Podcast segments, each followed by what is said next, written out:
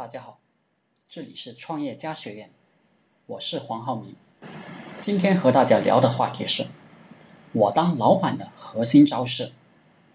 什么样的团队文化、规章制度才能让团队迅速壮大、有业绩、有战斗力？我从这三个方面着手，大家可以参考下。第一，当老板别整虚的。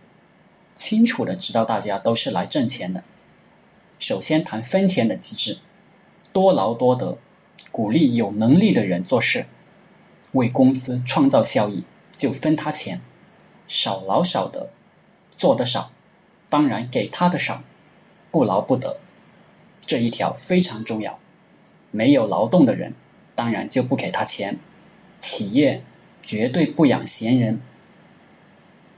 劳而无功，分文不给，这一点也非常重要，要成为公司每一个人都知道的制度。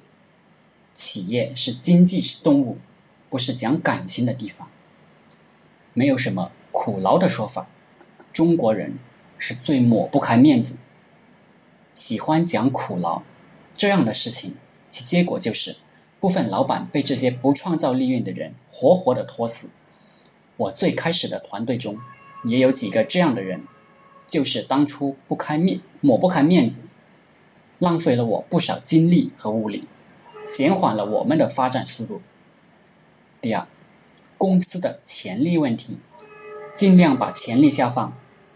有的老板喜欢抓潜力，什么都揽到自己的手里，结果就造成其他人只动手不动脑。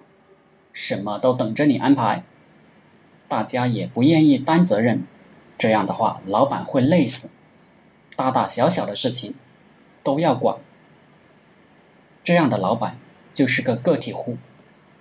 潜力下放的好处有很多，其实人都需要成就感、自豪感，大家有潜力了，他做好了事情就会感到愉悦，就会更加进一步的做好事情。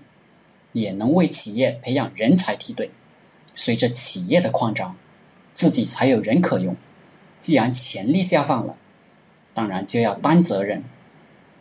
潜力和责任一起跑，利益跟着潜力一起跑。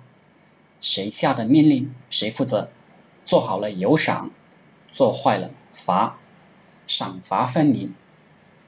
第三，团队成员的精神问题。文化建设问题，我们党能发展壮大，文化建设、精神建设非起了非常大的作用。我们当老板要坦诚的对待每个团队成员，不要让大家觉得你这个人不实在，这样大家才会尽心尽力的工作。只有交心，才有凝聚力，畅所欲言的文化氛围，让每个人。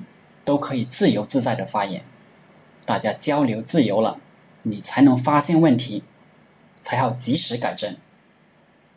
公司制度简化，不搞形式主义，一切以实用方便为准。统一目标，不统一一个人的价值观。每个人生活环境和受到的教育程度、悟性都不一样，与其花时间统一这些虚的东西。不如就给每个人设定具体的目标，以实现目标挣钱为标准来统一团队。学习我党让少数人先富起来的做法，一定要扶持几个先富的人，榜样的力量是无穷的。有人富了，大家看到了，觉得如果自己这样做，我也能富起来，有样学样。好了。今天的课程就分享到这里，大家可以加我的 QQ 微信六三五零八九三七，谢谢大家，祝大家发财。